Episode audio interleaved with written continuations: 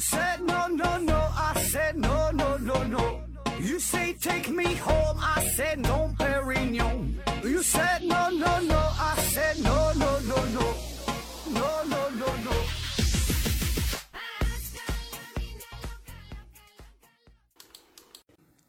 拼命探索，不计后果。欢迎您收听思考盒子，咱还是线上硬广，听节目送奖品。奖品呢，一个是大家学公司提供的五大箱子台灯，还有一个呢是大家学公司提供的一份价值五百元的网络学习课程，还有一个呢是质检公司提供的五份尿液检测试纸。欢迎大家积极参与抽奖活动。今天呢，继续韭菜收割机系列，呃，聊聊那些赚你的钱于无形之中的大佬们啊。那今天要聊的这位大佬呢，非常低调啊，他叫段永平。呃，估计呢你是没听过这个人儿。那么他创立过什么品牌啊？有小霸王、步步高、vivo、OPPO，也许呢还包括现在这个火的不要不要的拼多多。那么这些呢都与他有着千丝万缕的联系。而更加诡异的是啊，在他年仅四十岁的时候，已经是功成名就，在人生最最巅峰的时刻，决定呢要退隐江湖，然后呢移民到美国，每天就是打打高尔夫球啊，喝喝茶呀，陪着这个老婆孩子过着闲云野鹤的生活。那闲着没事儿呢，在投资整点股票，看着这个股价啊，几十倍、上百倍的往上涨。呃，每年偶尔回国，象征性的啊，出席个这个董董事会的会议哈，聊聊人生啊，谈谈理想啊，呃，顺便再向母校捐个几千万的啊，做点慈善工作。这个呢，就是段永平非常低调乏味的人生，叫哥已经不在江湖，但是仍然呢有哥的传说。那严严格来说，这个段永平啊。呃，他已经不是中国的企业家了，因为他是已经加入了美国的国籍。呃，但是他旗下的这些公司的业务哈，这些品牌却呢一直都在深刻的影响着当下中国人的日常生活。那直到现在，仍然是无情的收割着我们这些韭菜啊。嗯，一九六一年，段永平是出生于江西南昌，十六岁的时候呢，就已经考上了浙江大学的王牌专业啊，叫无线电专业。那么二十一岁毕业，进入到了北京电子管厂。当时呢，这个是亚洲最大的电子元件厂了。但是工作不久之后啊，借着改革开放的大潮，中国呢开始大量引进外国的这些先进的技术和产品。那么这个时候，那个电子管就被更加先进的半导体所取代。所以呢，这个呃，北京电子管厂的这个效益啊是大受冲击，产量呢也是下降啊，甚至呢是开不出工资。那么这个时候，段永平呢就果断地放弃了大家都非常羡慕的所谓的这个铁饭碗的工作，选择呢继续进修。那在一九八五年，段永平呢是从电子管厂辞职，考入到了中国人民大学，呃，攻读数量经济学的硕士研究生。那三年后硕士毕业，他就是进入到了投降到了改革开放的最前沿阵地啊，来了来到了广东。那么这个决定呢？现在看来啊，这是完全正确的，因为这个北京电子管厂是于一九九二年是正式关门了，如今呢已经是成为了北京著名的呃七九八艺术区了。那么段永平南下之后，第一站来到了佛山市的无线电八厂。啊在这个地方倒是没有什么太大的作为啊，只是一个短暂的停留。嗯，但是在这里得到了一个称号啊，叫阿段啊，因为广州人就称呼别人喜欢在最后一个字儿。加上一个阿嘛，叫阿什么阿什么。比如说回到二零四九刘院长，那就是阿正啊。比如说我，那就是阿健啊。这不只是一个名字，还能表达出我的性格，真事儿哈。不信你可以给我那个微信上扫码转点钱，就能看出我这个名字最后一个字是啥哈。看看见不见了。但是段永平吧，你要叫他阿平，听起来感觉有点奇怪啊，这这有点像女孩的名哈，阿平。所以呢，呃，取了第一个字叫阿段。那么这个称呼。呃，渐渐的也就成为了他在江湖上的一个名号哈，在江湖上，商业圈一提阿段，那是无人不知，无人不晓。那在无线电八厂短暂的逗留之后，阿段呢就是转战到了距离佛山八十公里之外的中山市，来到了一家叫做日华电子电器设备厂的这么个地方。那在这里即将开启他人生第一次的巅峰。那由于阿段本身是无线电专业出身，再加上中国人大经济硕士的头衔的加持，而且这个人确实头脑也是非常灵活，很快就当上了日华的厂长。但是你当上厂长这个事儿吧，它也不是什么好事儿啊。稍微介绍一下这家公司，这个日华电子只是宜华集团旗下的一个小工厂。这个宜华集团业务非常大哈，是一家综合性的大型的企业集团，业务涉及到旅游啊、贸易啊、工业呀、文化呀，就很多很多方面。综合实力呢，在中山市都能排进前三名。但是在这个集团里边，这个它下边这个日华电子，这只是一个小厂，它根本它不赚什么钱。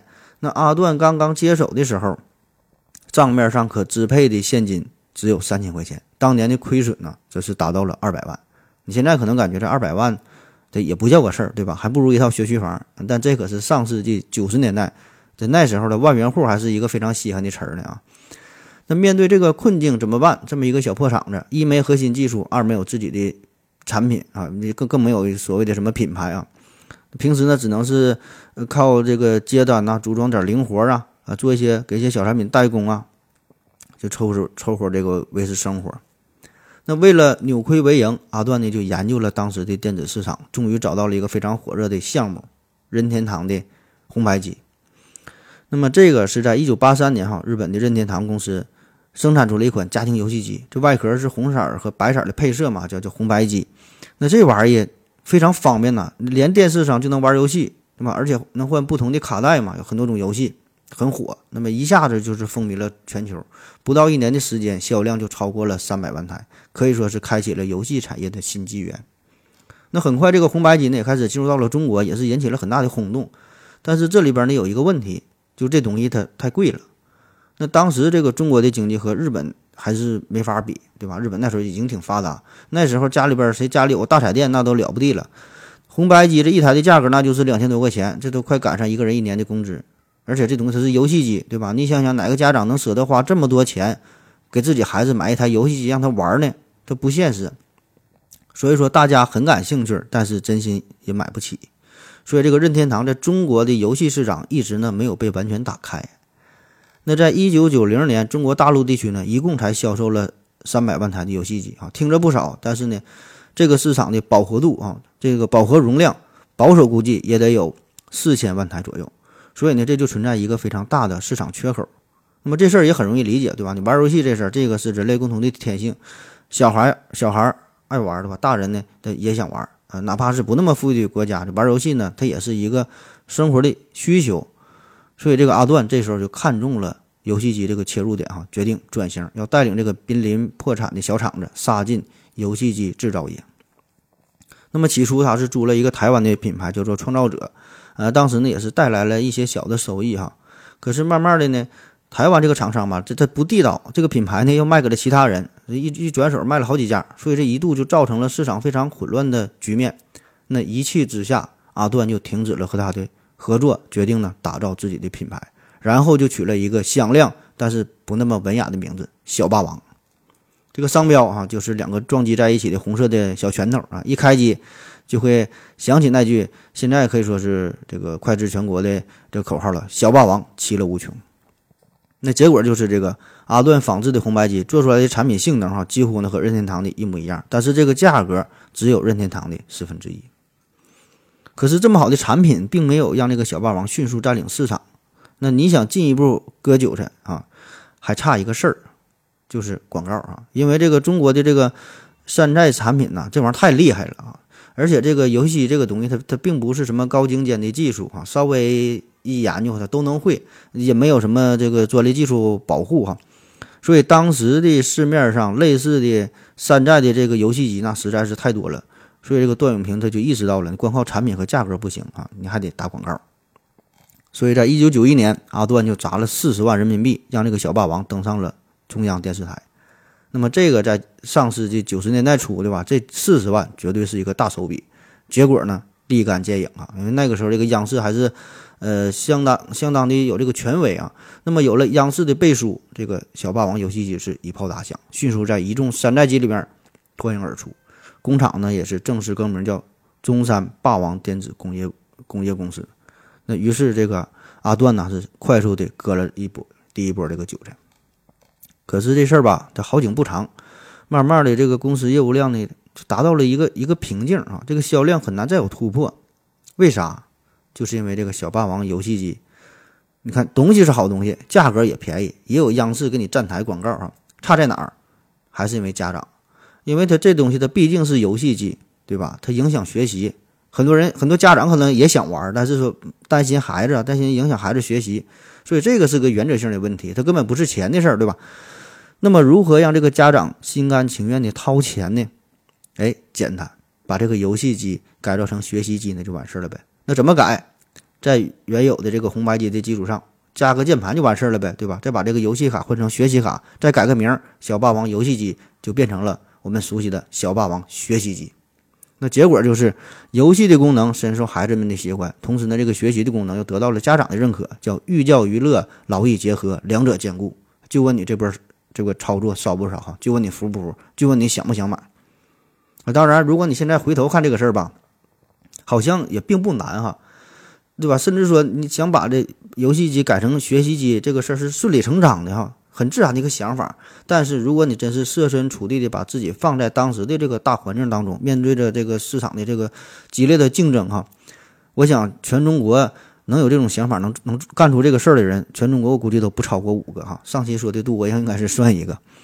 那么如果你还是不服的话，我再给你讲一个段子啊。话说这个哥伦布发现新大陆之后嘛，有很多人不服气，说的你不就是坐一个船去航行嘛，然后到达了大洋彼岸就发现了新大陆，对吧？这玩意儿有啥难的，对吧？是个人都能做到。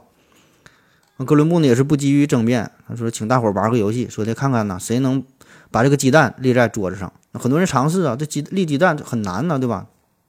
都没成功。那么这个时候哥伦布呢拿一个鸡蛋，咣的一下把这鸡蛋这一头就磕破了嘛，鸡蛋不就立住了？那这帮人又起哄说的，你这叫啥啥游戏呀？你这玩意儿这我也会呀。说着也也要把鸡蛋那磕碎了立起来。那哥伦布说：“对呀，这玩意儿是不难哈，你们也会，啊。但是说的之前你咋不会呢？为啥我做完了之后你才你才会做呢？对吧？所以说很多事儿吧，看别人做很容易，别人做完之后感觉很容易，真正让你第自己第一个去做啊，很难啊，你根本想不到。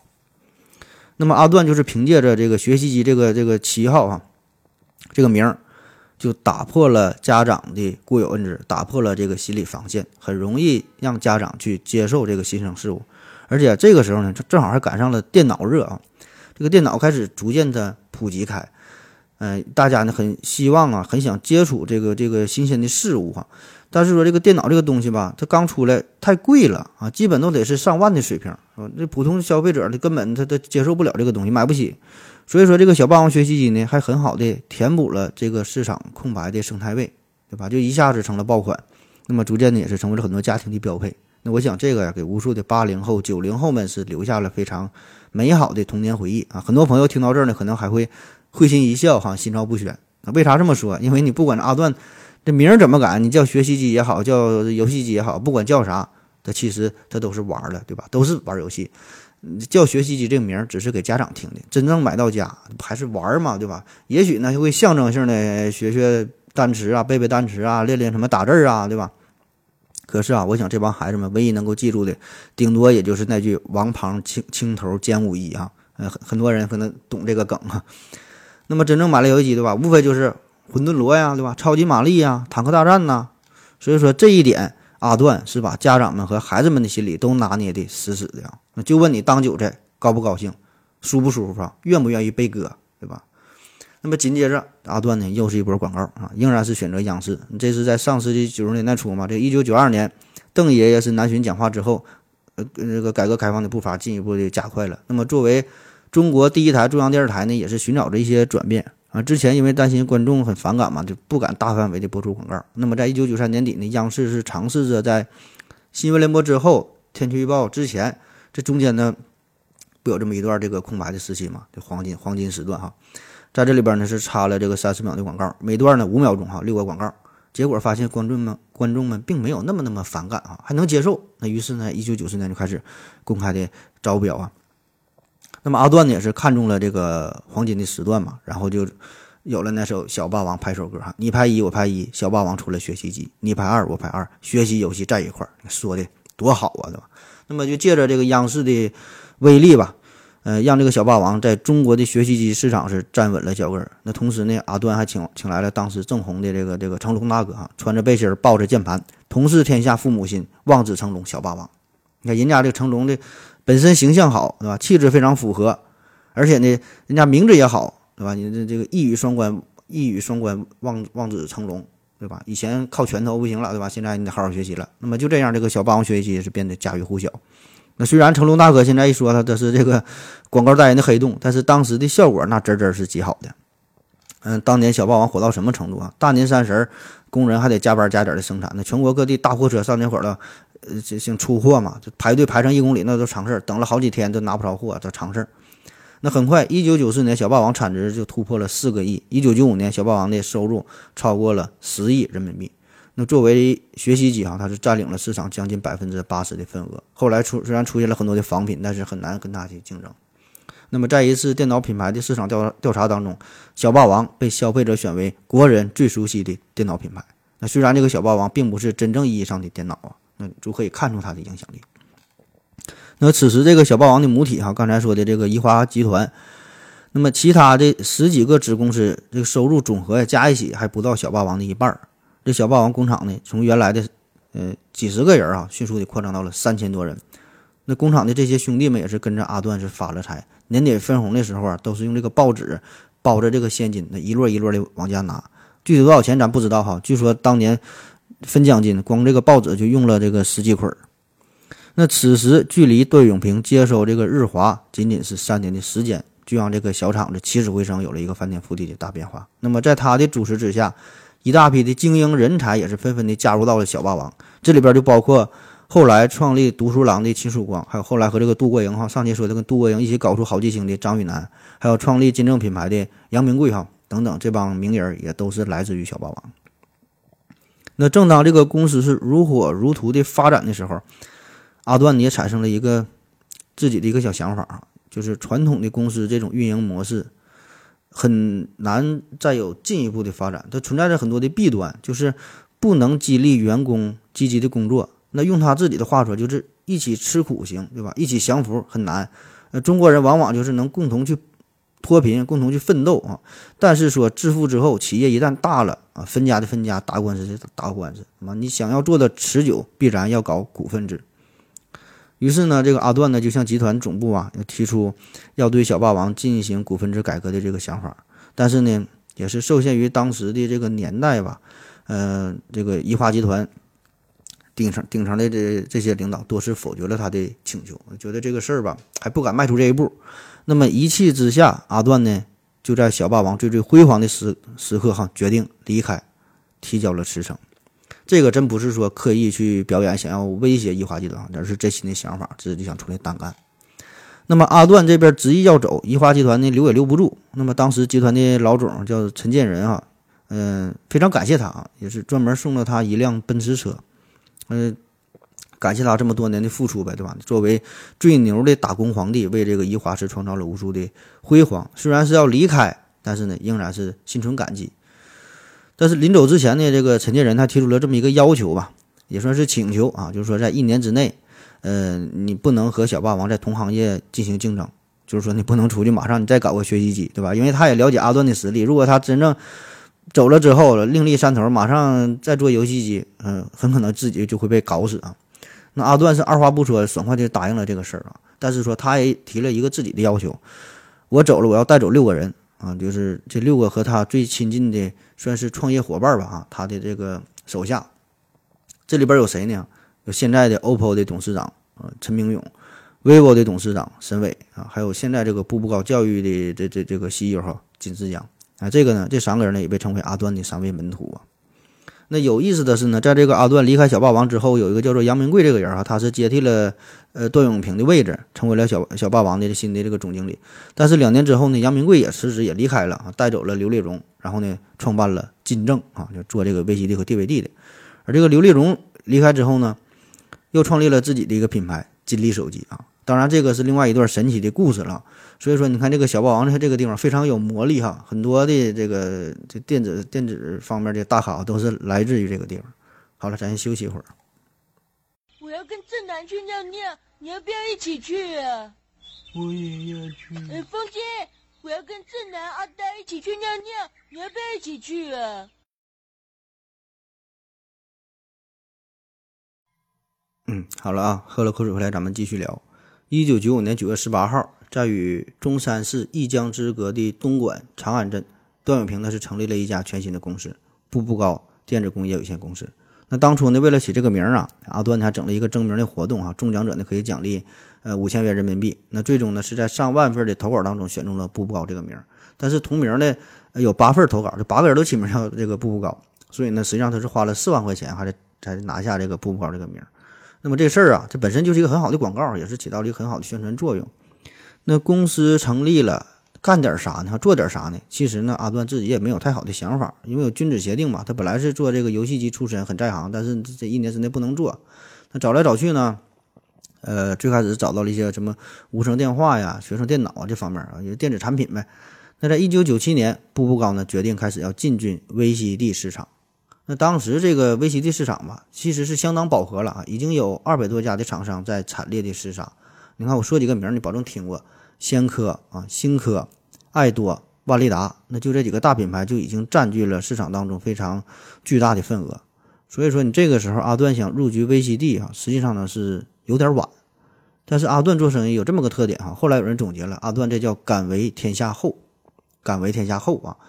那咱总觉得做生意这事儿吧，你得敢为天下先，对吧？你得来的早，你走在前边，你才能成功。你你你来晚了，就你都别人玩剩下的了吧？你怎么能成功呢？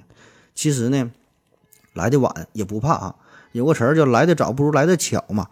那比如说啊，咱现在一提到这个这个电子商务哈，咱首先会想到的就是马云和他的这个淘宝，对吧？但是说马云他是做的最早的吗？并不是哈。在马云之前，有一位大神叫做王俊涛啊，他早在一九九九年就开始致力于电子商务平台的运营。但是你想想啊，这个时候是早啊，但是太早了。一九九九年那时候，你接触过电脑吗？那就算你接触过电脑。你敢在网上买东西吗？啊，就算你敢买，你怎么去买？怎么去付费？对吧？怎么花这个钱？对吧？所以说当时的整个这个电子网络平台很不成熟，对吧？这个一些保障的设施啊、物流啊，呃，整个这个资金呐，对吧？所以说这个时候是早啊，但是呢没能成功。所以说这个马云的崛起，呃，当年一定是有着他这个自身的努力、自身的才华，对吧？同时呢。呃，另外一个重要因素也是顺应了历史的潮潮流，对吧？就是整个网络的服务，整个呃付费的方式，然后整个这个物流哈，等等等等，这些都成熟了之后，才会出现电子商务。所以这就叫你来的早不如来的巧。但是你这个阿段这个时候来的也不早，来的也不巧哈，他是来的晚。那你来的晚咋办？来的晚那就得使劲喊啊！怎么喊？还是拿出他的看家本领，打广告啊！那为了扩大步步高产品的影响力，阿段呢还是选择了 CCTV 的黄金时段。啥叫黄金时段？咱说了嘛，就是围绕着新闻联播前后有这么几秒钟的时间。那么这个时间影响力非常巨大，对吧？因为新闻联播这个观看的比例那是相当之高，对吧？而且这个是全国性的嘛。那早些年有个词儿叫“标王”啊，很多零零后的朋友可能没听过了。标王啊，标啊标啊，就傻乎乎那个标啊，标就目标的标。那么标王啊，这个就是所有广告主的。黄金梦想时段，那如果能能拍下这个这个时间的广告，那任何企业，你就算是垃圾企业，也都会立刻在全国打响知名度。那就比如说回到二零四九，那这么破的节目，如果能拿下标王，保证呢，他也能把那些真正的做的很好的科普节目按在地上一顿摩擦啊。当然，你想拿下这个标王啊，那价格当然是不便宜。一九九五年，央视首届标王空腹宴酒花了是三千一百万。那么段永平当然是不愿意错过这个机会。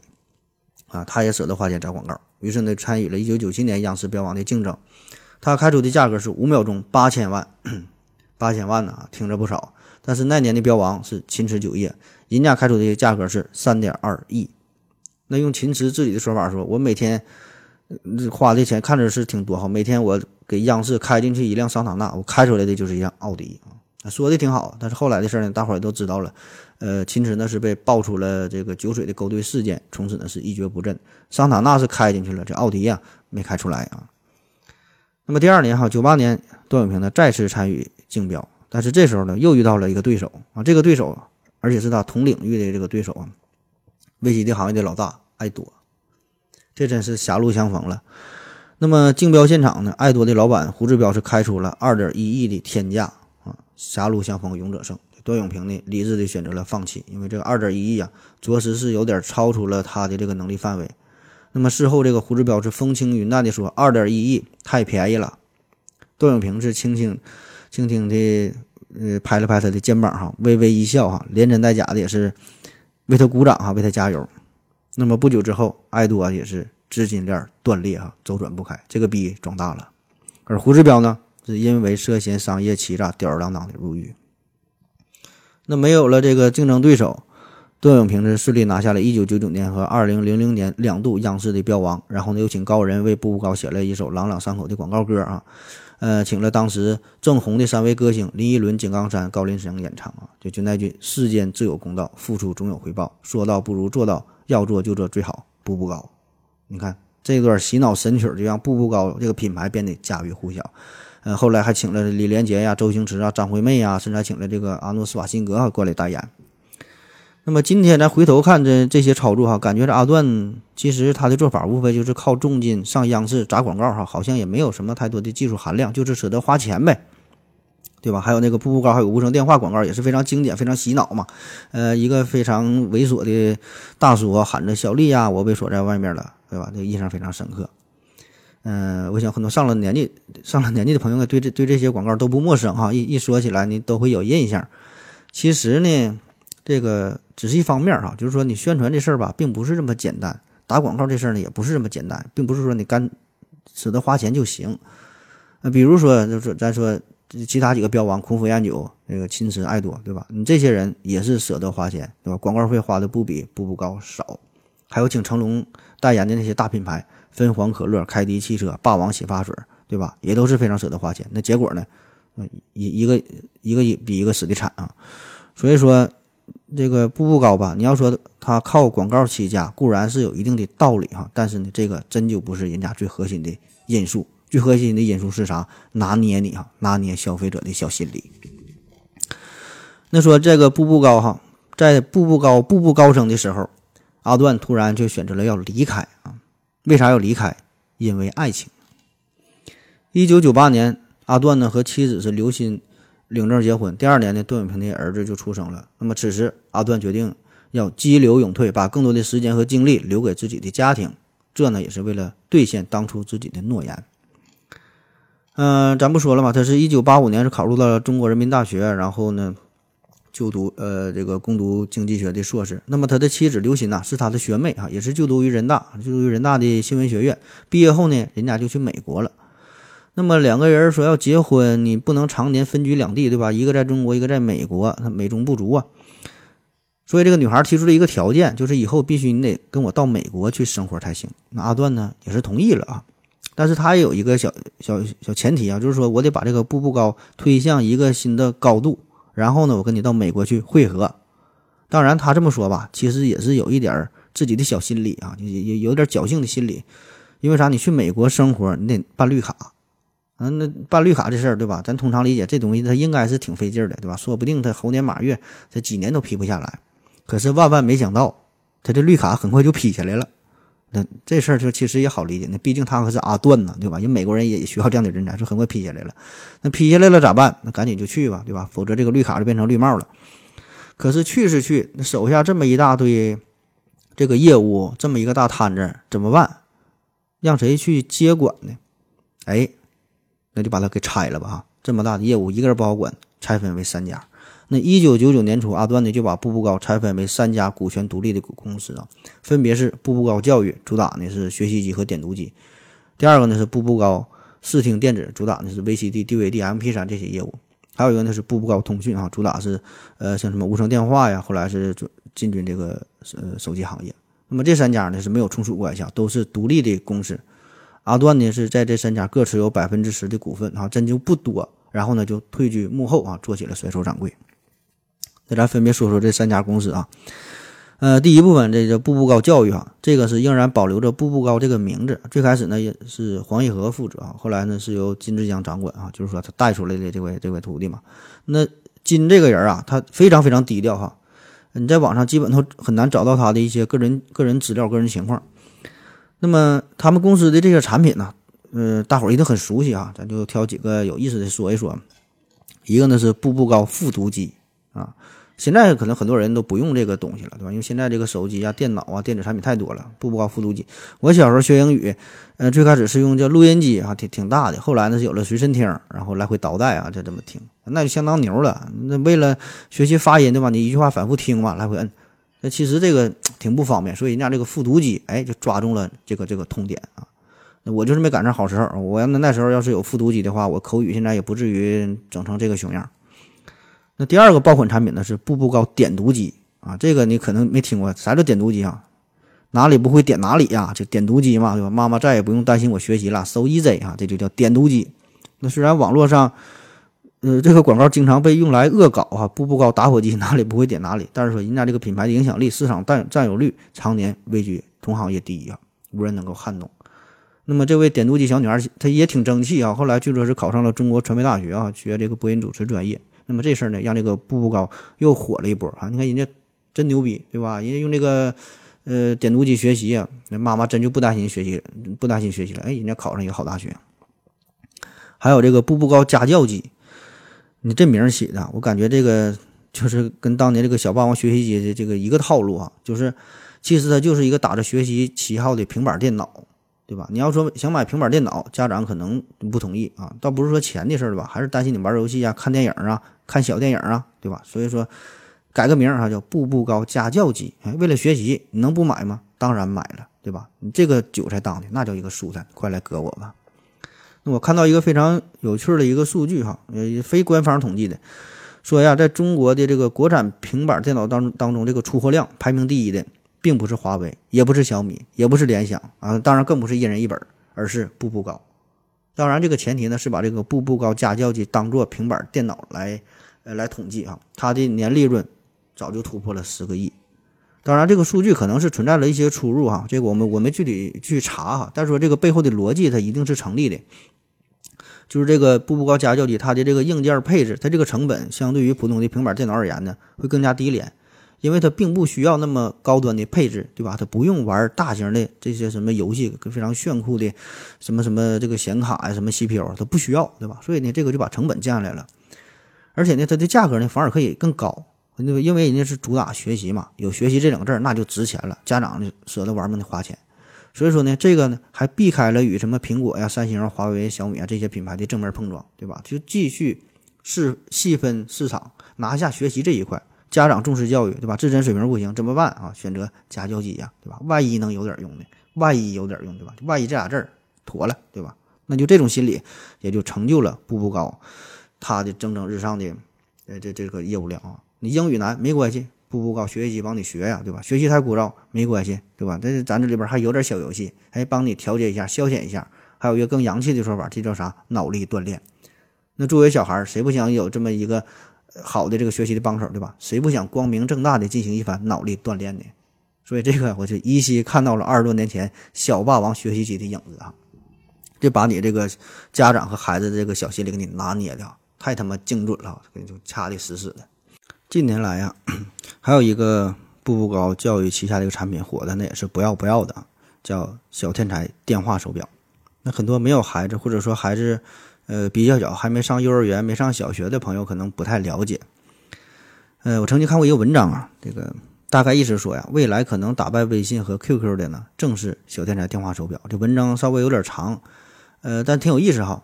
呃，也不也不是说真正要打败微信吧，就是他这个只是一个提供了一个思路啊，推荐大伙儿看一下，也可以自己可以自己在网搜索一下，或者是关注一下我的微信公众号啊，我是刚刚推了这个文章。那简单说一下，这个小天才电话手表是怎么割韭菜的？首先是拿捏到了家长的痛点啊，人家就一句话，无论你在哪里，一个电话马上找到你，那就这一句话足够了。那等你有了孩子，你身为父母之后，你一定可以真正理解这句话是什么意思。就这一句话，一个电话找到你，把你拿捏的死死的，不就是钱吗？花必须得花。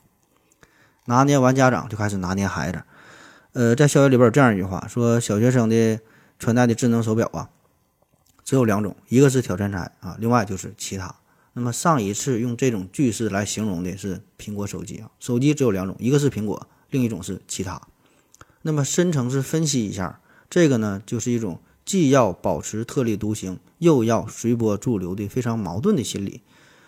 咱们总爱说一个词儿嘛，叫做小众。啊，小众其实就是这个道理，小就代表着格格不入，代表着不盲目跟风，对吧？要有个性，要独立啊，小就自我嘛。众呢，又代表着要加入一个群体啊，要形成一个组织，这些人呢要达成一个共识。所以说，你看“小众”这个词儿，它本身它是很矛盾的事儿，又要小又得重啊。但是呢，商家恰恰呢就是把这个这个尺度给你拿捏的非常精准，可以让一小部分人体会到一种说不出来的优越感啊。我们是会员，我们是一个 team，我们是一个 family。那同样这种心理在孩子的身上也是非常适用啊。就比如说买手表这个事儿，很多家长就问这个孩子啊，你你想要什么手表啊？你比如那个华为啊，这个挺好的。呃，品牌质量啊都有保障，买华为吧，啊或者小米吧，小米也挺好，性价比也挺高。但是孩子他只选择小天才，为啥？原因就是我的同桌用的小天才，我班里的小朋友用的小天才啊，我的班花用的小天才，这个呢就叫做共识啊。你想融入这个圈子，你想加入这个群体，这个群体就得打上这个圈子这个圈子的这个标签儿。那最狠的是这个小天才手表呢，它有这么一个功能，只要他俩轻轻一碰，哎，马上就能加成好友啊，互相点赞，互相查看动态，对吧？那想象一下，如果两个成年人带上这个小天才电话手表，那也不用这么扭扭捏捏的，又是要电话号码啊，又是加微信呐，对吧？两个人心照不宣的碰一下，齐活了，还加什么微信？还你拍我，我拍你的，有了一个小天才手表，晚上直接就拍屁股了啊，就问你动不动不动心。所以说，如果你换成其他的手表，功能也都差不多，甚至比它还要好，哎，但是你加好友不这么方便，没法融入圈子，没法和班花聊骚，对吧？没法和小朋友交流。所以你不选小天才，你选啥呀？那么就这样，社交的最后一公里，收益在的就被小天才给突破了哈。就问你服不服？那想当年，腾讯和三六零发起的三 Q 大战啊，那都是背负着骂名，就想完成这种排他性，就想独占市场。但是呢，最后谁也没能成功，最后就妥协了嘛。但是在小小天才手表身上，就这样非常轻松的在小学小学生群体当中完美的解决了这个问题，排他性。所以这个结果就是，小天才电话手表在二零一零年的这个市场统计统计的数据当中，它占据了百分之二十六的份额。那排名第二的是华为，仅占百分之九。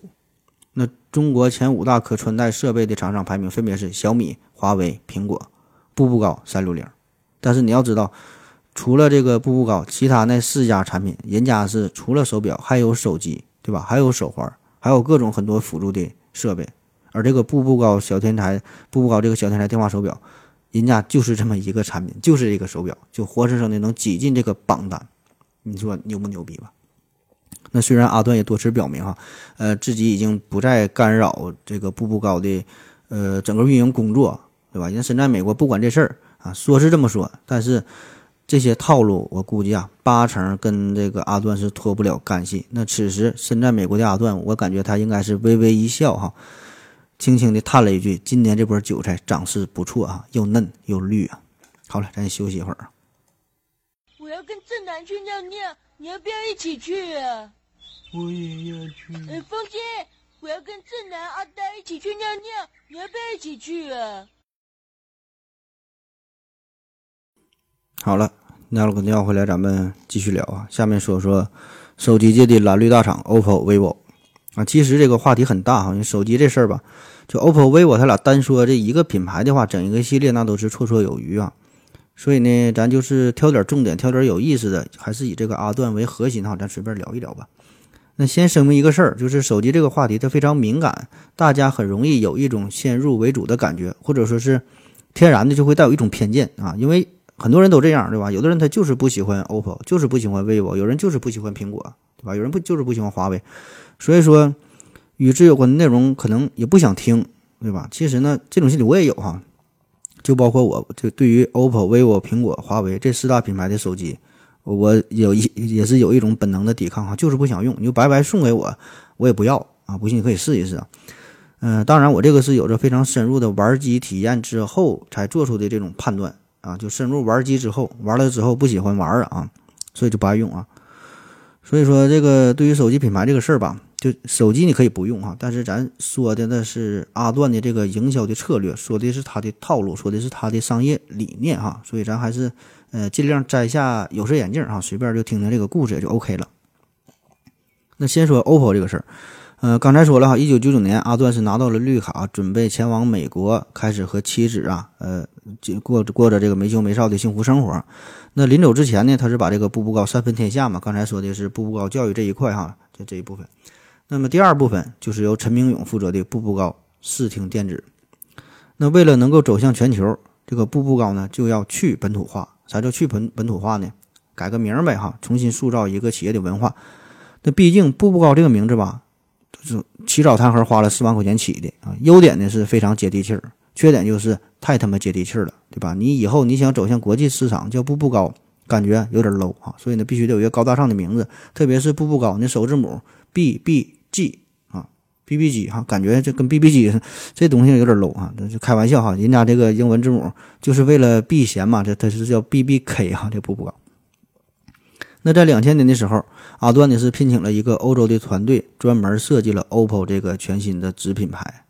那当时呢也是用各种语言进行了语音的测试，哈，就是一顿实验呗，最后选定了 OPPO。你可能感觉这个名儿也没看出来有什么特殊和哪好啊？这个这个确实是阿段起早贪黑想的。那起名这事儿吧，它真不容易，特别对于一个大公司、大品牌来说。那话说当年索尼这个名儿。那是费老劲儿了哈！盛田昭夫就是要求起这个名儿不能超过五个字母啊，太长的记不住啊，而而且还得要求世界各地大伙儿呢一看都能认都能认识啊，不管是哪国的学的哪种语言，而且这个在任何语言当中的发音呢，基本的还得是相近一致，而且还不能有这个负面的意义，对吧？你你必须积极向上，对吧？你是你在这个中国、美国可能一听挺好，在欧洲或欧欧洲或者非洲哪个地方一听，对吧？这如果有什么。负面的意思，那就不好，非常晦气啊。典型的代表就比如说锤子哈，在四川地区可能就不太友好。所以说起名这事儿，呃，其实呢是并不容易嘛，对吧？所以全世界这么多语言，很多因素都需要考虑。那么最最终是起了这 OPPO 这个名儿。那起名之后，阿段呢是斥资三千万注册了 OPPO 这个品牌，然后他就不管了，他就走了，移居美国。在临走之前呢，段永平就对陈明勇说呀。好好去干吧，放手去干，干好了你们就分钱，干不好就关门哈，也不用有啥负担。他这话说的，这能没有负担吗？那么，OPPO 最开始是干啥的哈？他早期呢是从事这个 MP3 的业务啊，MP3 这个也是很有年代感的这个物件了，很多朋友可能也是没没没用过 MP3。嗯，这个当时容量非常小啊，我接触那阵儿可能是一百二十八兆、二百五十六兆，这就算是挺好的了，容量挺大了，那价格也不便宜。我上学那阵儿。呃，至少也得二三百块钱吧，好一点的大品牌的可能得四五百吧。这就是一个暴露年龄的话题了。这个 MP3 啊，在中国市场火爆的时间并不长，呃，很快就是淡出了人们的视野。因为啥？就是手机的功能越来越强大，逐渐的取代了 MP3，它已经有了这个音乐播放的功能。那么当年这个 OPPO 的播放器在全国的销量也就只有二百万部哈，并不多，净利润呢也就是八千多万。但是你扣掉这个大约有五千万的运营啊，加上广告的费用，剩下这些只能说是散碎的银两哈，可以说是对于公司来说是捉襟见肘。那么播放器的时代已经结束，于是呢，OPPO 开始转型要做手机。那对于 OPPO 来说，背靠着步步高这棵大树，有着相对完整的产业链，那下一步怎么办？还是老套路，拼命的打广告。当时超女非常火嘛，他就请来了超女打广告。这个 OPPO 吧。呃，给我个人的感觉是，他一直走的是这种唯美呀、小清新的路线哈。呃，刚开始很多消费者也是根本闹不清楚这个 OPPO 到底是哪国的品牌，看这个风格吧，唯美小清新，哎，感觉是好像韩国人的作风。但是你一听这个发音呢，OPPO 和这个苹果 Apple 啊，感觉还有点像啊，是不是苹果的下属品牌？这真闹不清楚。所以说他这个转型很成功哈，就丝毫看不出来和步步高有任何关系。就是说他这个独立品牌做的。很成功，就完全脱离了母品牌的固有的文化，给人一种这个传统上的这个观念啊，所以这个就是一个成功的品牌的塑造。那就这样，这个 OPPO 在年轻年轻群体，特别是二三四五六七八线城市当中是扎下了脚跟儿啊。为啥说没有这个一线大城市？因为确实对于一线大城市来说吧，你很难拿下这个这个这个地盘啊，因为大家大一线城市。嗯，更多呢还是追求苹果呀、三星啊，当时还有这个索尼哈、索爱嘛、索尼爱立信，还是追求这些比较高端的品牌啊，很很难动摇。所以这 OPPO 也就不跟你争了哈。这个时候呢，它已经开启了所谓的下沉式消费模式，做好这个线下布局，走着农村包围城市的路线。那回看这场战役哈，能活下来真心是不容易。想当年，诺基亚、摩托罗拉风头正旺，索尼、爱立信、松下、三星，还有这个甚至阿尔卡特哈，这些这些小喽啰啊，这些外国品牌都是对中国市场发起了进攻。那国内这些手机的生产厂商，整体都是一个业务下滑的这个趋势啊。比如说，二零零五年，呃，这些上市公司的嗯业务这个财报哈都是不堪入目哈。你看中国这几个企业，TCL 亏损了三点二亿，波导是亏损了四点七亿，夏新是亏损了六点六点五八亿啊。那么这个 OPPO 它是怎么活下来的？第一，哎，他这个广告营销就是充分表达出了消费者最关心的需求。你关心拍照，他就说我这个前后两千万啊，拍照更清晰，什么照亮你的美啊。你关心电量，他就说充电五分钟，通话两小时。所以这些都是非常切身的、非常实际的需求。你很少听到说 OPPO 的他宣传自己什么处理器呀，什么什么什么高通的，什么海思、联发科，大伙儿根本就不懂啊。你说这些没有用哈，你就说你最实际的来会儿好就完事儿了。然后呢，就是精准的定位人群。我咱们说了，扎根在二三四五六七八九线的城市，一些农乡结合部、一些小县城，铺天盖地全都是 OPPO 的广告牌子啊。然后是请了一大堆的火热的明星。那最开始从零七年到一二年的时候，这六版的广告代言人都是宋慧乔啊。那个时候韩剧很火嘛，就《浪漫满屋》。嗯，我估计这也是很多少男少女的美好的回忆。还有那首叫《我在那一些那一个角落》，这个换过伤风哈，这个也是成为了一代经典的呃这个 OPPO 的。呃，音这个手机的一个铃声啊，那么时至今日，咱回看此事，也真是闹不清楚，到底是宋慧乔是带火了欧威大厂，还是这个欧威是带红了宋慧乔。那么接着呢，就是杨幂呀、杨紫啊、李易峰啊、张一山呐、郑恺呀、迪丽热巴、周杰伦、萧敬腾、鹿晗、田馥甄、TFBOYS 等等等等一大票流量明星，谁火就请谁，就花钱去砸，然后再配合着各大娱乐节目疯狂赞助呗，对吧？那么这一波下来，活生生的就在。国际品牌围剿的情况下，OPPO 是稳居国产手机出货量的前三名。那当然，这是咱把它看作一个独立品牌啊。如果说你把这个 OPPO、vivo 看作一家的话，那么它的出货量是超过华为和小米的啊，可以说是当今中国最大的手机生产商。那好了哈，说完这个华为，咱就不得不说这个 O 这个这个 vivo。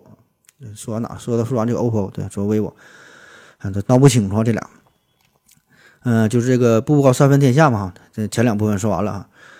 嗯，这个第三部分就是主打通讯哈，原来是做无绳电话啊，然后后来是进军这个手机行业，vivo。那么他的业务负责人叫做沈伟，那这个人原来只是小霸王生产部的一名普通员工，后来是凭借着非常出色的表现，担任了小霸王的总经理，然后来也是被这个阿段呐，呃，给带出来啊，这个这个也是成为了他的一个门徒。啊，这个人更是非常的低调哈，基本是不接受媒体的采访。你在网上也是找不到他任何的一些详细的履历哈，他不知道这人是都干啥的。所以说，这个段氏家族风格都很像哈，就是为人低调哈，闷声发大财嘛。那在二零零九年的时候，同样呢也是为了走向国际化嘛，这个沈伟呢是推出了 vivo 这个品牌。那你想想，二零零九年这时候你再想做手机，想入围手机圈子很难。因为这个时候，中国市场可谓是群雄逐鹿啊！传统巨头咱说了有这个诺基亚、Moto 实力犹存，新巨头三星、苹果、HTC 啊都是强势，呃进行反攻。然后国产的联想、华为、中兴啊也开始逐渐的崛起，对吧？所以说你很难突破。但是呢，好在啊，这个 vivo 吧，它是背靠着步步高这棵大树，它有非常成熟的产业链作为保障。那么再加上前面有 OPPO 老大哥带路，对吧？就沿袭着它的套路也就 OK 了。那么这个 vivo 呢，很快就找到了自己的市场定位。你看，OPPO 这边是主打拍照手机，vivo 呢，咱就主打听歌，对吧？咱叫音乐手机，这个就叫继续是细分市场。因为手机这玩意儿最基本的功能，无非就是打电话、发短信，对吧？大伙儿做的都差不多，谁也不比谁强到哪里去。所以怎么办？你就得找到一个能够凸显自己的地方，找到一个卖点。这就找到了听歌这个事儿。那虽然大伙儿的手机它都能听歌，对吧？这个也不算什么特别牛逼的一个功能，对吧？但是哎，人家 vivo 就拿这一个点说事儿，足够了，大肆的宣传，就给你洗脑。用段永平的话说，就是电子产品的竞争本质呢是在于产品的差异化，要做到别人提供不了的东西，没有差异化，你这个就成了日用的基础商品。你品，你细品这话哈。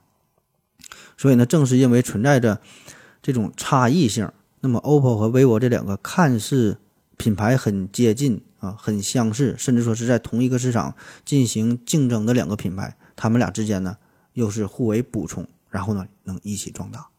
那么其实这个销售套路吧，就是说的找这个差异性，呃，在汽车领域当中是最为典型的。咱说到汽车领域哈，一提到汽车安全性，首先呢你会想到沃尔沃，对吧？说到豪华，你会想到奔驰；说到运动，你会想到宝马；说到高科技，你会想到奥迪。但是说，话说回来，你想一想，难道奥迪它就不豪华吗？难道宝马它就不高科技吗？对吧？当然不是了。所以这个它就是一个营销的策略，就是你必然呢，在一个大家都能达到的基准的这个水平线之上，凸显出自己的一个定位、一个特点、一个调性，对吧？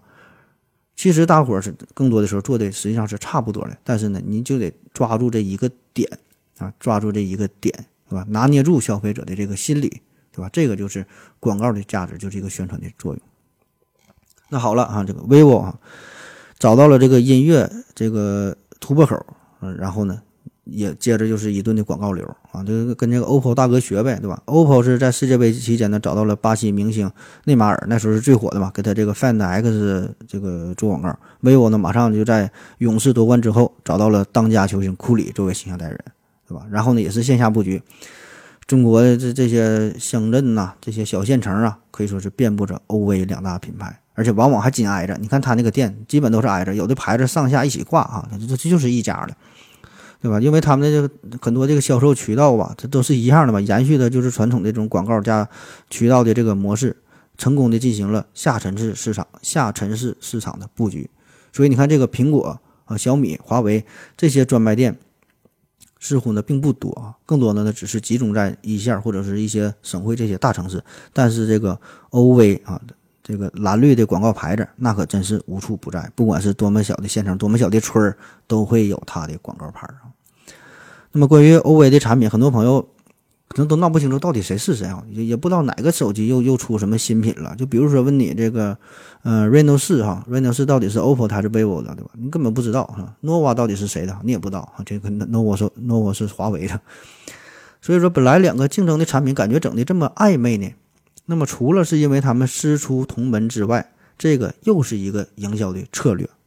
你刚才说了，这 OV 定位哈，分别是拍照和音乐嘛，这个叫做差异性定位，找到自己的突破口。但是你在营销的时候呢，他们又进行一个模糊化的处理。那名字很像，发音感觉有时候都都都都整不清楚，像我这种口语的，颜色也很像啊，一红一绿。啊，不是一蓝一绿啊，它不是一红一绿，这这种非常有对比，它一蓝一绿色儿感觉也很相近，很多的色盲朋友可能都分不清啊。哲学上还有一个经典的问题，就叫做蓝蓝绿悖论嘛，对吧？那么广告的套路也很相似，vivo 赞助《快乐大本营》，我是歌手，OPPO 那边就拿下《天天向上》《极限挑战》，对吧？有一句话叫“综艺节目千千万，OV 两场占一半”，那不仅是占一半，两个品牌还能借着对方互相提高知名度，那么这样就达到了一加一大于二的效果。那其实这个事儿呢，在珠宝行业也很常见，比如说周六福，比如说周大福、周生生、周大生，对吧？你能分清谁是谁吗？分不清。那分不清，这好处是啥啊？互相抱大腿，互相蹭流量，对吧？一个品牌打广告，另外几个跟着往上蹭呗，对吧？那当然能像 OV 这种互蹭，能够蹭得如此荡气回肠、不分你我的，这个实属少见哈。毕竟后边坐着是一位大佬，都是阿段嘛。那么又有朋友可能会问了，嗯，没没有人问哈，就自己给自己捧一下，嗯，有人问了哈，说这赞助这么多的节目，动辄就是几个亿的广告费，那这玩意儿它它能赚钱吗？废话，当然赚钱了，不赚钱谁这么去做啊？当年阿段拿下央视标王哈，这个都只是洒洒水而已。但是说，你看现在这个欧威，他为啥开始热衷于娱乐节目？是刚才说的那么多娱乐节目，而并不是执着于在央视打广告。哎，这个呢也是一个精准的定位，因为喜欢看这些节目的人，恰恰就是八零后、九零后、零零后啊，这些是他的目标群体。新闻联播反而他们看的并不并不多啊，电视剧也不看，对吧？他们都看网看网剧。但是说呢，电对于电视来说，只有这个综艺节目啊，才能够吸引这些八零后、九零后、零零后那么恰恰这些人群呢，哎，也是 OV 手机的核心用户，对吧？这个跟八八四八钛金手机的这个用用户定位它是完全不一样的。所以你看这个鸿茅药酒，它怎么打广告？鸿茅药酒它呢，恰恰是喜欢在各大卫视频道铺广告，它不投综艺啊？为啥？目标群体不一样嘛。中老年人是它的目标群体，中老年人就喜欢地方台，就喜欢关注身边的事儿，看这些新闻，对吧？呃，然后看看连续剧，对吧？所以这个。年轻人对吧？他看的东西跟老年人他也不一样啊。年轻人接触的东西也不一样，而且对于你普通的这种铺天盖地的广告，他已经会产生一种产生一种免疫力啊，甚至说很反感。所以呢，恰好是这种综艺类的节目，这种营销啊，会有一种场景化的代入，这样呢更容易打动人心，对吧？待着没事儿啊，让我们合个影嘛，拿出什么什么手机，咱再拍个影，那这个咱拍个照，对吧？所以这事儿非常的洗脑，非常的深入人心。那好了，介绍完了欧威蓝绿大厂，再说一个稍微冷门的手机哈，一加手机啊，可能有听过的，有没听过的，有用过的，有没用过的。毕竟人家是主打的是国际市场，不不在国内跟你们玩哈。一加手机，这个呢，其实也算是步步高旗下的产品。在二零一三年，OPPO 总裁陈明勇呢是授权副总裁叫刘作虎，让他呢独立的打造一个全新的手机品牌啊，一加。那么刘作虎。作为一个副总裁来说，你让他自己单干吧，多少呢也是有一点压力。怎么办？专程呢就飞到了美国，找到了阿段，希望他指点一二哈，问问这个事儿啊，让我自己办，我怎么咋整呢？阿段其实已经不当大哥好多年了哈，背后，嗯，一直在背后操操操控哈。那么，既然刘作虎过来问了，阿段呢就给了刘作虎三个锦囊妙计啊。这三个锦囊妙计具体是啥，我也不知道哈，因为这是我编的。反正第二年，一加手机就问世了，预销售呢就超过了一百四十万台啊！你想想，锤子那边老罗是累死累活的才整成什么个鸟样，所以说这个一加手势，呃，一加手机一问世，这个表现可谓是惊艳。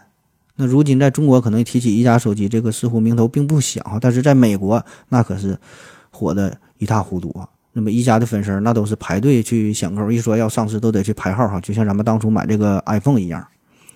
所以，如果你把这个 OPPO、vivo 还有这个呃一加啊，另外这个 OPPO 下边还有一个呃 realme 哈真我，你把这些手机这些手机出货量加在一起的话，华为、小米应该是真的比不了啊。那么同样这个事儿，你可以关注一下我的微信公众号里边有一个罗永浩采访刘作虎的视频啊，这个也是挺有意思啊，闲着没事看一看玩呗。那好了，说完国内这些手机的品牌、这些电子产品啊，整的这么风生水起之后，咱们再说说阿段在美国过的这个枯燥无趣的生活吧。嗯，说当年阿段是才四十出头嘛，啊，就来到了美国。那这时候的精力非常的旺盛，对吧？不可能天天闲着。虽然媳妇在身边，但是精力还是无处释放。怎么办？怎么给人生寻求点新的刺激呢？啊，啥事最刺激呢？当然是股票啦。阿段呢就开始学习投资啊，学习理财，哎，炒股票，这么多钱怎么花呢？当然是股票是一个很好的花钱的方式啊！天天研究 K 线图，天天什么研究涨跌的概率啊，预测股市。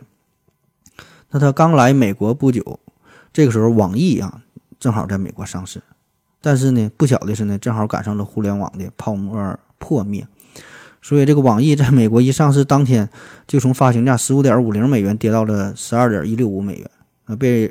形容啊，这个叫流血式的上市啊，那就惨的那是一塌糊涂。那后来最惨的时候呢，这个股价跌到了每股零点四八美元。那纳斯达克有个规定，这股价不足一元的话，公司呢就要被退市的。所以当时这个丁磊呀，他赔的是裤衩都赔上了。那这时候他唯一的愿望就是赶紧能把这个公司啊卖掉啊，赶紧止损。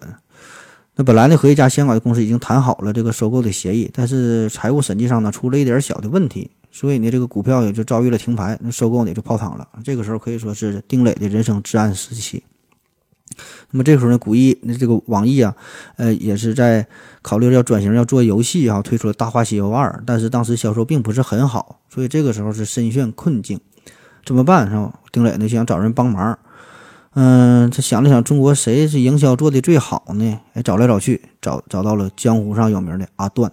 啊，毕竟人家是搞过小霸王，那个时候那这个游戏做的那是火遍了全中国，对吧？非常有名。而且正好这个阿段刚好是来到了美国，刚好研究投资这个事儿，所以呢，丁磊就找到了阿段，希望呢能够指教一二。阿段看了看这个网易的财呃财报哈，看了一下他这个投资的业务，感觉吧还有救啊，决定呢就帮这个老弟一把，对吧？都都是中国人在美国不容易嘛，都是创业不容易，帮帮这个小老弟儿。于是呢，他就投资了二百多万美元，买下了一百五十二万股网易的股票，呃，也算是为丁磊是续了一秒啊。那不久之后，赶上好时候了，这个电脑啊在中国开始大爆发。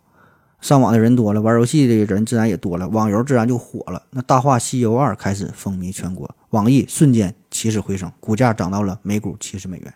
那结果呢，就是让阿段瞬间获利将近百倍啊！仅仅用了一年多的时间，阿段当时投资的两百万两百万美元变成了一亿多美元。那么这个只是其中一个非常经典的案例啊，还有另外几个例子。二零一二年的时候，苹果公司市值呢，也就是在三千亿美元左右。那么这个时候，这个公司正在经历从乔布斯到库克转变的一个时代，所以呢，很多人感觉这个未来呀是一片迷茫，所以很多投资者是你不敢出手哈，感觉看不到这个苹果的希望嘛。哎，但是段永平却是就在这个时候出手了，不仅是自己出手，还带领着他的集团的这些员工，带领他的团队哈，大量收购苹果的股票。那果然，库库克上任不久之后，苹果市值很快突破了一万亿美元哈，可以说是翻了三倍还要多呀。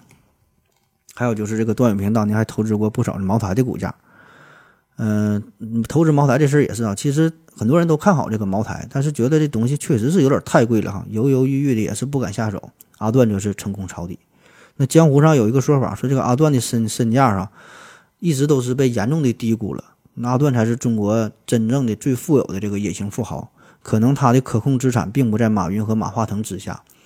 而更加诡异的是呢，他的这些资产更大一部分反而呢是得益于他后来到美国的这些投资啊，而并不是靠步步高和欧威这些实业啊。但是说具体有多少钱并不知道啊。反正江湖上都是他的传说嘛，说按照他实际的财富，在阿段在二零零一年、零二年的时候，早就有资格进入到胡润百富榜了，就中国最有钱的这一百个人嘛，对吧？只是呢，阿段他想保持低调。他骗说这个胡润统计的这个数据不准确啊，自己根本没有那么多钱哈，被夸大了，就是低调嘛。而且还有一个问题就是步步高哈、欧威这些都不是上市公司，公司也是从来不对外，呃，官方的公布这些财务的数据，所以你也不知道他赚多少钱，对吧？所以这这这都是别人的推测，所以这个胡润也是没有办法，所以呢，只能把这个胡润胡润百富榜只能把这个段永平常年列在排行榜的第一百零一位。也是成为了最神秘的、最神秘的隐形大富豪。但是这里边有个事儿嘛，刚才说了，是二零零三年，阿段是帮助丁磊嘛，他是持有了网易，嗯，超过了百分之五的这个股份。那么根据美国证监会的要求，你超过百分之五的持股，必须得报备，必须呢得在网上进行财务数据的公布。所以呢，这个大话西游二一火，网易起死回生，丁磊又火了，顺便呢把这个阿段呢也是带出名了。所以你这回你没法没法在这个隐藏自己的这个身份了。那么胡胡润呢，就按照他持有的网易股票进行了一个简单的估算啊，说他有十亿美元，这样呢是让他位列呃财富榜的第八十三名啊。显然这个是大大的低估了他的实力啊，因为这个他只是持有的这个网易的这么一部分哈，对吧？这个对于他来说，他只是一个玩儿啊，他才帮助丁磊啊，所以这个只是他很小很小财富的一部分，就已经排了第八十三名了。反正这个结果是从那以后，这阿段呢买股票尽量不超过百分之五，就买百分之四点九投资就够了啊，就是避免要公开报备哈，不想露富。那么阿段他这个投资为啥这么牛逼，这么厉害哈？你怎么简单看看 K 线图就能这么成功呢？因为人家毕竟是和股神巴菲特吃过饭的人啊。在二零零零年的时候，这个股神巴菲特吧，他整了这么一个事儿，就拍卖午餐，嗯，其实是也是一个公益活动哈，象征性的吃个饭，然后炒作一下出个名儿。然后他这个拍卖这个钱也是捐款做公益嘛。那在二零零六年的时候，阿段是开出了六十二万美元，成为了首个和股神巴菲特共进午餐的华人。那这个消息在当时在中国来说是炸开了锅，一时间是流言四起啊。有人说就装逼嘛，作秀嘛，对吧？也有人说是阿段想要找巴菲特学习一下投资，想要去想要去他那取经啊，去他那块我这也有啊，对吧？也有人说呢，他就是赚钱了嘛，赚赚钱了。中国人有钱就喜欢出去装一装啊，呃，硬充这个美国上流社会的人士啊，反正说啥都有。但是呢，奥段呢也并不在意啊。用他自己的话来说，他解释说，呃，我并不是说真正想跟巴菲特学到一些什么东西啊？我真是想给这老人家捧捧场，就是想告诉世人，就是他的东西确实有价值，确实值这个钱，也是对他的一个认可啊，这个为他去捧场。那么当然，如果这个事儿只是到这儿为止的话，那么呢也是有点太过平淡了。这里边还有这么一个小插曲儿，就是阿段和巴菲特的这个饭局上。呃，巴菲特饭局是允许这这人是你可以带一个朋友带一个人去的。阿顿当时带了一位叫做黄峥的年轻人啊，这人当时才二十六岁，一个小伙子。这人是谁呢？啊，就是现在拼多多的创始人。黄峥是一八啊一九一九八零年，他是出生在杭州，是十二岁的时候考入了杭州外国语学校，十八岁的时候被保送到浙江大学混合班，主修的就是计算机专业。那简单说一下，他是后来毕业后就是来到了美国进修学习。那他在美国的时候是偶然认识了网易的丁磊，因为当时丁磊是找到了他，因为知道这个黄峥这个计算机业务这方面很很厉害，当时是向他请教一个小问题，都是华人嘛，就认识了这个这丁磊啊，这这俩人接触了，然后咱说了，这个丁磊和阿段是成为了朋友嘛，就是救他于水火之中，所以呢这样呢，丁磊呢又介绍黄峥和阿段认识了，而这个黄峥和这个阿段呢，俩人又都是浙大的校友嘛。俩人也是脾气非常对得来啊，一见如故，哎，成为了忘年交。那么多年之后哈，创立了拼多多的黄峥呢，一直对外声称说呀，呃，我是这个阿段的第四个徒弟啊。刚才前三个不说了吗？这欧威加上这个步步高教育啊，这这三三个现在掌门人。但是是阿段一直不承认这个事儿，说的自己和黄峥只是朋友关系啊，那是好朋友，但是咱并不是师徒的关系。当然了，不管这个称呼怎么样。你就想这个事儿吧，当年阿段能在巴菲特的饭局上能带上黄章，这可是十多年前的事儿了，对吧？这就足可以说明俩人关系不一般，对吧？这可不是说我就是我和老刘咱俩在街边喝点啤酒撸点串儿，对吧？你你说来就来，你想加入这个饭局，对吧？你得是什么关系能够加入到巴菲特的饭局，对吧？你想你自己想你就明白了。而且在二零零七年黄章刚刚回国想要创业的时候。段永平呢就把步步高的一个呃电子商务的一个一个业务是放手给了黄峥，让他去玩去做啊。当然做的也很成功啊。后来是这个黄峥是成立了欧酷网，呃，但实际上这个也是由步步高控股的，所以说这个关系吧非常密切，非常微妙。在二零一零年，黄峥是卖掉了欧酷，又创立了乐奇，然后帮助这个淘宝啊、京东啊这些公司开拓市场业务。再后来又整了一家游戏公司。反正也是几经波折啊，但是总体来说还是很成功。经历了这些磨难之后，在二零一五年，大家都觉得这个电商已经被淘宝和京东两大公司霸占的情况下，黄峥硬是逆流而上啊，抢了电子商务一大块一大块的这个蛋糕。这一波韭菜割的哈，那叫一个干净利落呀。当然，黄峥和拼多多这个事儿啊，呃，应该是没有和阿段有着直接的利益关系哈。但是我想啊。如果没有阿段的扶持和指路，没有他早期的这个帮忙指引，没有他的这个带路的话，也不会有黄峥和拼多多的今天。那么直到现在，逢年过节的黄峥，我想他还得是提着两大箱子小罐茶飞到美国去探望一下自己的师傅。但是阿段他就是不承认哈，就是不承认黄峥是自己的徒弟。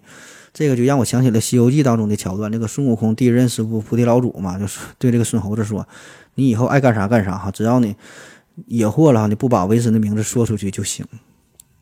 好了，今天的节目就是这样了。这波韭菜也不知道哥的你是否满意啊？